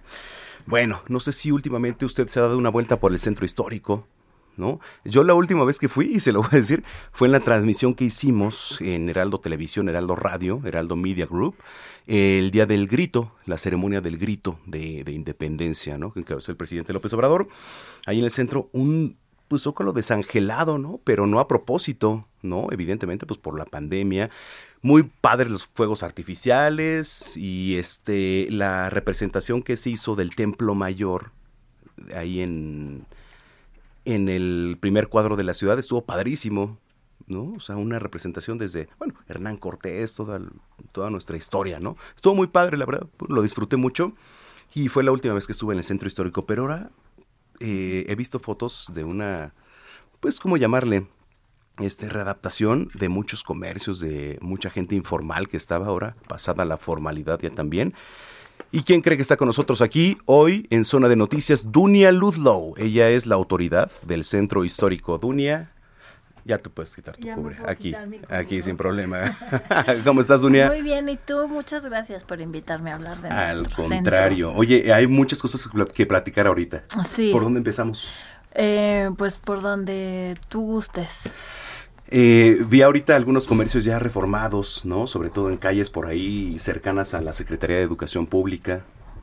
Sí, ha habido un, como sabes, desde que llegó la jefa de gobierno hay una, un intenso trabajo en el centro histórico como parte de eh, la revitalización integral del centro histórico, que consiste sobre todo en la inversión que hace el gobierno de la Ciudad de México eh, de más de 250 millones de pesos al año para eh, poder romper esta gran desigualdad que había entre el perímetro A y el perímetro B del centro histórico. ¿Cuál es el perímetro A y B? El perímetro A es eh, prácticamente la parte central del polígono del centro histórico, que es en donde se concentra la mayor parte de los inmuebles que son catalogados por el INA, es decir, que eh, fueron construidos antes de 1900, Ok. que es prácticamente eh, de Izazaga al eje central, también tomando parte de la Alameda y del polígono de Santa María la Redonda y San Fernando, eh, hacia el norte por República de Perú y hacia el oriente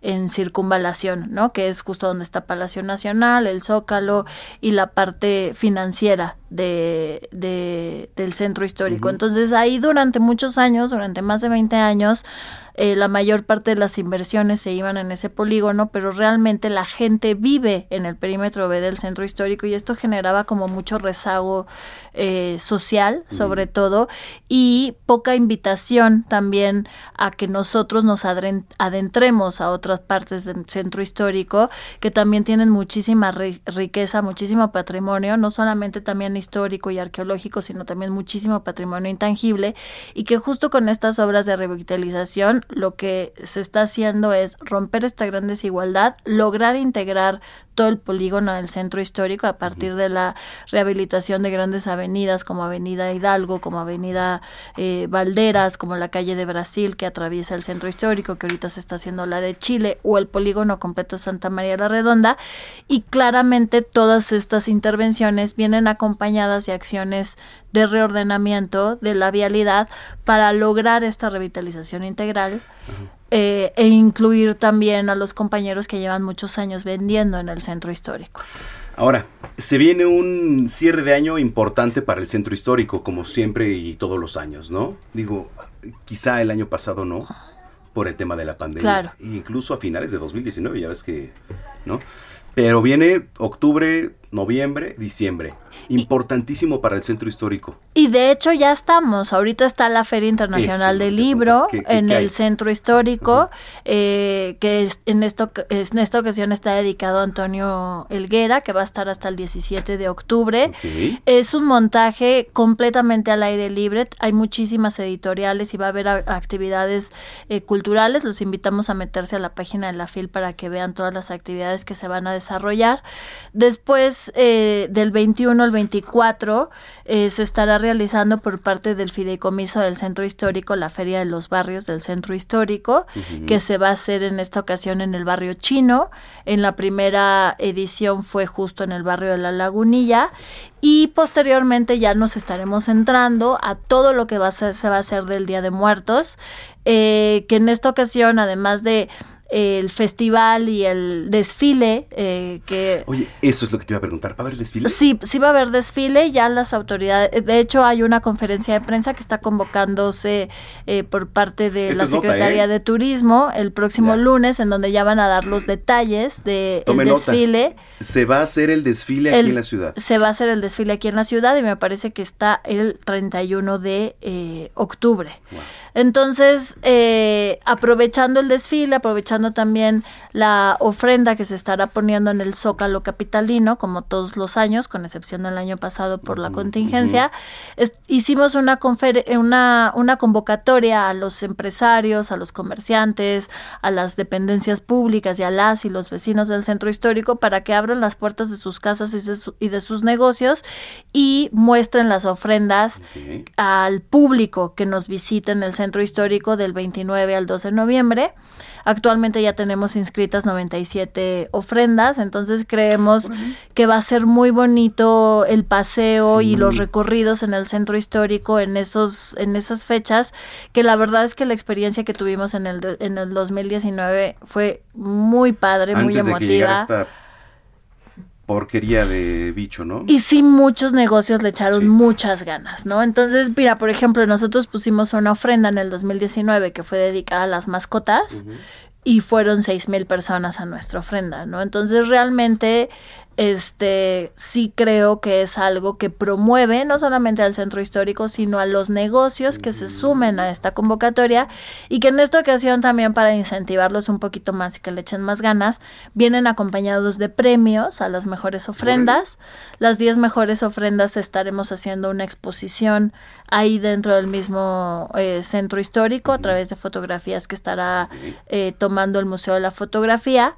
Las cinco mejores ofrendas van a recibir un reconocimiento que son las letras de CDMX por parte del Fondo Mixto. Eh, y también eh, los, el primero, segundo y tercer lugar, eh, viajes que eh, otorga la Secretaría de Turismo. Oye, doña padrísimo. Y aunado a esto está la FIL, está la Feria Internacional. Ahora, en este momento, Está, está, ¿no? la FIL. Desde el día de ayer se inauguró, ayer en la noche. Hoy, justo hace rato venía de ahí, eh, sí está recibiendo pues muchas personas y, Es y- bueno y- es justo lo que te comento, que es- está todo pensado al aire libre, este como todas las actividades que se desarrollan en el, en el Zócalo. Y ahora ya quizá con la vacuna, pues con más, un poco más de confianza, ¿no? Y poco a poco hay que retomar. Totalmente, debemos de tener siempre en el radar que si se estamos, si, si el gobierno de la Ciudad de México está haciendo estas actividades, siempre pensando en la salud eh, y reactivando sin poner en riesgo eh, la integridad de los que habitamos en esta ciudad, es porque ya tenemos un, un importante avance en la vacunación, ¿no? El Ujú. 98% tienen su primera dosis, más del 70% tienen las dos dosis. Eh, y seguramente para ese momento de noviembre, ¿no? Ya también eh, hasta estaremos mucho más avanzadas en, en, en la vacunación. Correcto. Y además, que sí es importante comentar que durante toda la pandemia y en estos momentos eh, que seguimos en semáforo amarillo, hemos hecho un puntual seguimiento del cumplimiento de las medidas del centro histórico. Ok. más de 40 mil visitas que hacemos eh, en conjunto eh, con el INVEA, eh, en el que garantizamos que los negocios del centro histórico cumplen con las medidas, además de que compañeros infractores eh, de las fotos cívicas eh, están en las vialidades principales del centro ¿no? histórico. Porque la movilidad, por ejemplo, en la calle de Madero, oye, estaba leyendo, bueno, hace unos días, ya no se puede fumar ahí en la calle de Madero, Eh, o sí se puede, a ver, hay cuéntame. una, hay una, la calle de Madero es una de las calles más transitadas Sí, claro. eh, de toda América Latina. Ya existe una ley de protección a los fumadores en donde se establece que estas zonas que son de gran concentración de personas. ¿Qué pasa eh, si voy fumando yo en la calle de Madero? No pasa nada. Solamente hay una invitación que te dice Ah, que no que no se haga, ¿no? Y realmente entre la invitación que se hace y también el uso del cubrebocas, ¿no? Pues la verdad es que ya Claro. muy pocas personas, si no es que ninguna, este, muy pasa también por- para que guardes prudencia al momento de cruzar, ¿no? Porque es una afluencia bastante importante la de Madero. Es una afluencia muy importante y por eso también tenemos las personas infractoras ahí apoyándonos, dándonos porciones de gel, eh, cubrebocas a las personas que no traigan, indicando que caminen por la derecha, etcétera, y todo también para lograr que esa calle, que es una de las transversales de nuestro centro histórico, pues de una calle ordenada que te invite también eh, a adentrarte eh, en el centro histórico eh, y hemos hecho, la verdad es hemos tenido muchos avances en su reordenamiento, ¿no? Empezamos también eh, con quitar eh, pues muchas botargas, vol- volanteros, eh, toreros que había en esa vialidad que hoy ya no están y que como parte de este reordenamiento y de esta invitación eh, a ser conscientes todos de que tenemos que procurar entre todos solidariamente nuestra salud, se hizo esta campaña para no fumar. en- Oye, Dunia, tú eh, siendo la autoridad del centro histórico, porque esa es tu titularidad, la autoridad del centro histórico, ¿qué mensaje le das a todos los que nos vienen escuchando? ¿Qué les dices? No, pues les digo que vengan al centro histórico, que vayan al centro histórico, que lo visiten. Eh, inclusive en el momento más álgido de la pandemia, el centro histórico nunca fue un foco de contagio como sí sucedió con otras zonas eh, de la Ciudad de México. Y eso es en parte por la forma en la que se visita el centro histórico y por la forma en la que están los negocios al centro histórico, en donde hay mucha ventilación eh, para realizar todas las actividades, eso en cuanto a la actividad comercial y en cuanto a la actividad también cultural, patrimonial, turística, la verdad es que el centro tiene mucho que ofrecer. Si tienen esta oportunidad de quedarse en el centro un día, ¿no? Ahorita que ya está de moda el Hoteles. staycation. El hotel de la ciudad, bueno, es el que está en 16 de septiembre, el Gran Hotel. El- y tenemos una gran oferta a muchos, a diferentes precios. Este también eh, hay hoteles boutique, hay, ho- hay hostales, eh, hay hoteles de todas las estrellas, ¿no? Entonces creo que si nos queremos disfrutar también del centro y, y descargarnos un poquito de esta Claro. presión que de pronto tenemos de que va a haber mucho tráfico para salir, es mejor que nos demos un día, que nos quedemos ahí y que tengamos esta gran Un día oportunidad. de que visitemos nuestro centro histórico, Sí, no- conozcan. Es muy bonito ver cómo sale el sol detrás de Palacio Nacional y la forma en la que se iluminan los edificios Sí. en la mañana. Entonces, sí, realmente, ahorita que estamos en esta dinámica del staycation y que muchos influencers este, invitan a quedarte que en Reforma, que en Polanco, ojalá que también veamos muchos en el centro porque es una de las zonas más bonitas de nuestra Pues yo me comprometo también a ir a hacer historias ahí para que la gente vea un poquito y promovamos esa cultura de ir a nuestro centro histórico. Oye, Dunia, tus redes sociales. Dunia Ludlow en Instagram, en Twitter también y en Facebook Dunia Ludlow D. Dunia Ludlow, autoridad del centro histórico, hoy aquí en Zona de Noticias. Gracias. Muchísimas gracias a ti por la invitación y ya te estamos esperando para que te quedes a dormir. Ah, perfecto, perfecto, claro que voy. Hoy mismo. Dunia Ludlow, autoridad del centro histórico, 3 de la tarde, 44 minutos. Recomendaciones, las mejores recomendaciones en materia cultural las tiene Melisa Moreno, editora de artes del Heraldo de México.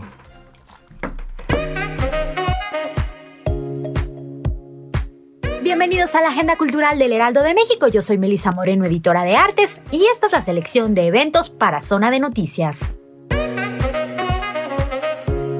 Espacio Obscuro donde no pueden ponerse las cosas es la primera exposición monográfica de Anna Tops en América y se presenta en el Museo Universitario Arte Contemporáneo MUAC. A partir de la dialéctica entre imagen y texto, la artista profundiza en el acto de la percepción para indagar sobre las convenciones históricas implícitas que la acompañan.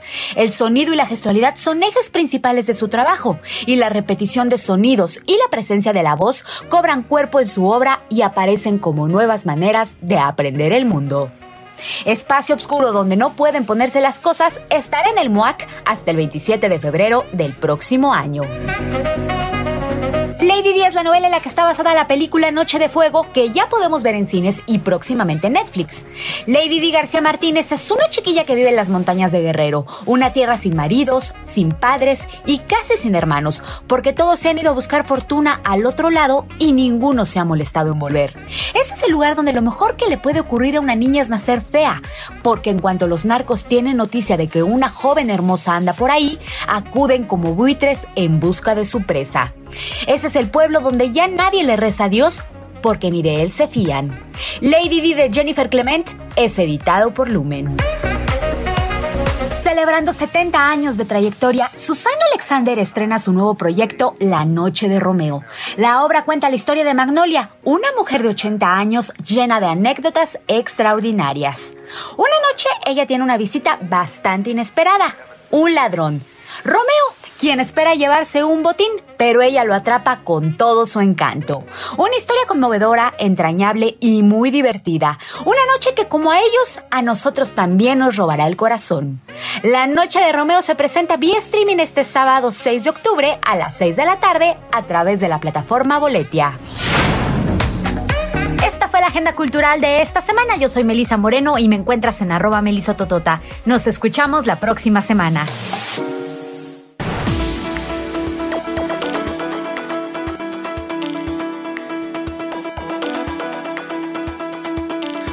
3 con 46 minutos. El día de ayer, eh, esta semana se entregó la medalla Belisario Domínguez en el Senado de la República a una figura importante, Ifigenia Martínez. ¿Quién es Ifigenia Martínez? ¿No? ¿Y por qué se le otorgó ese premio?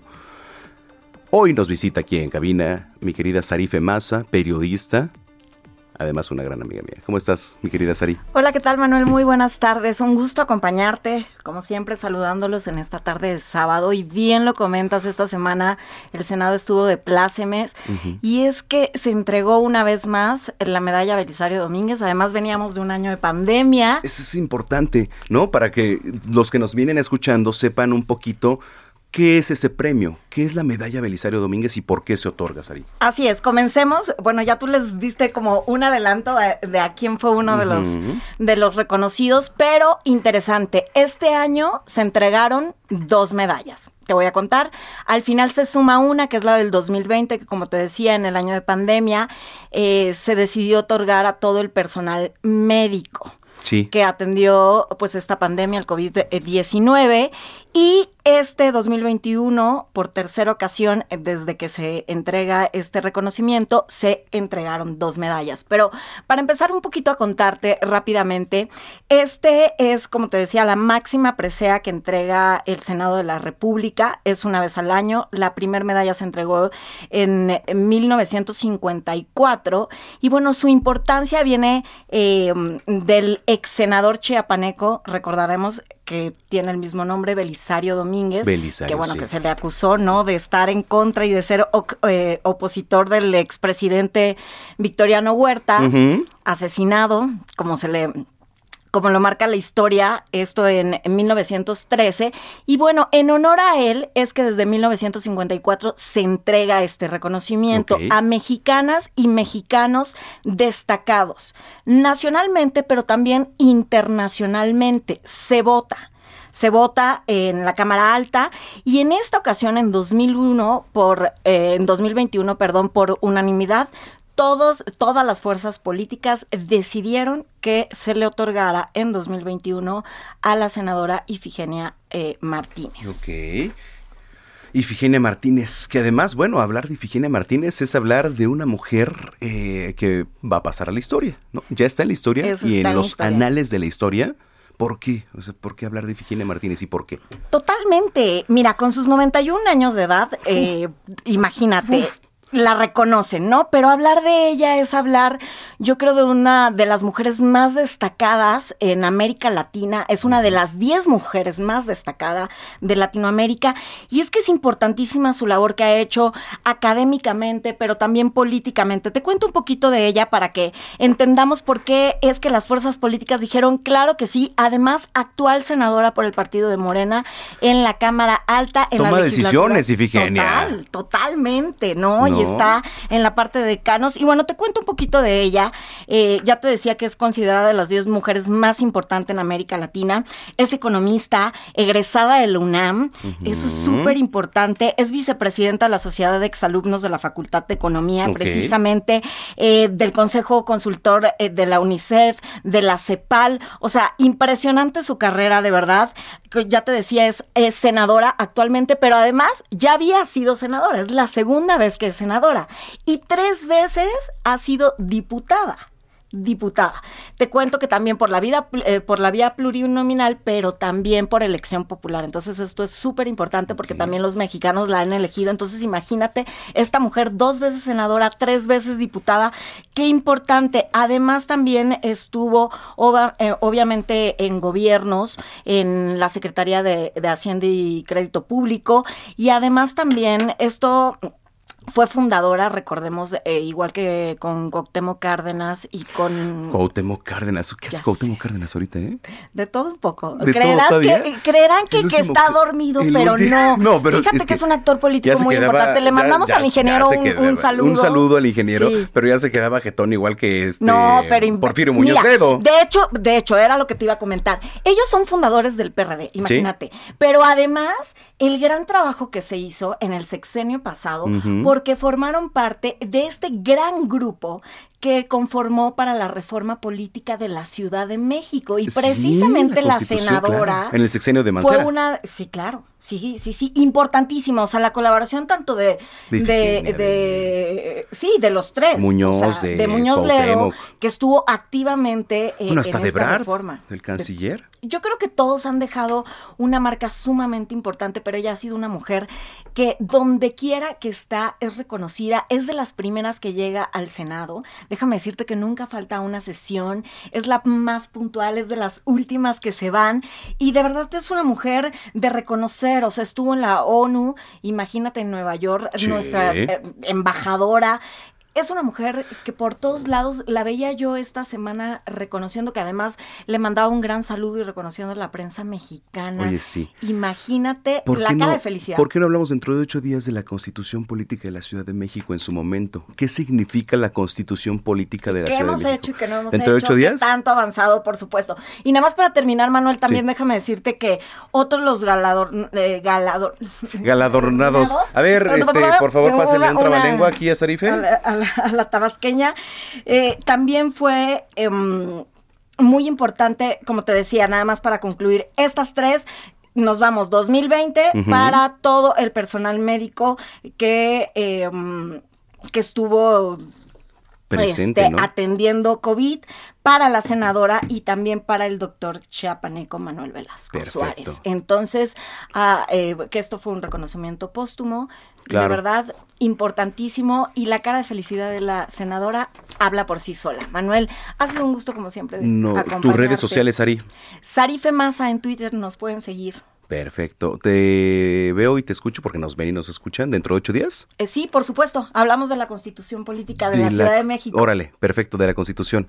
Es Arife Maza, periodista, gran amiga también aquí del Heraldo Media Group. Zona de noticias, oiga, también un 9 de octubre del 88, la banda británica Dire Di- ¿es correcto Héctor?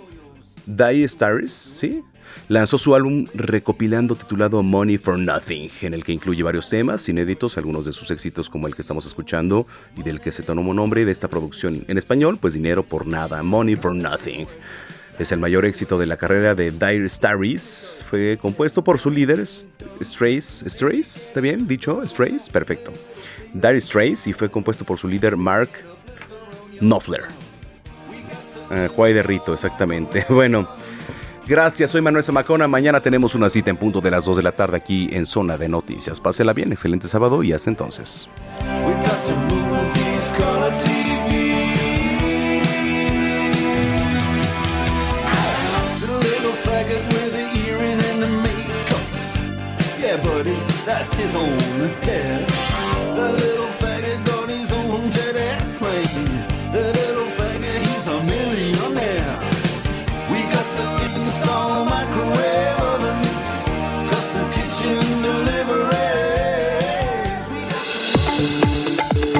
El Heraldo Radio presentó Zona de Noticias con Manuel Zamacona.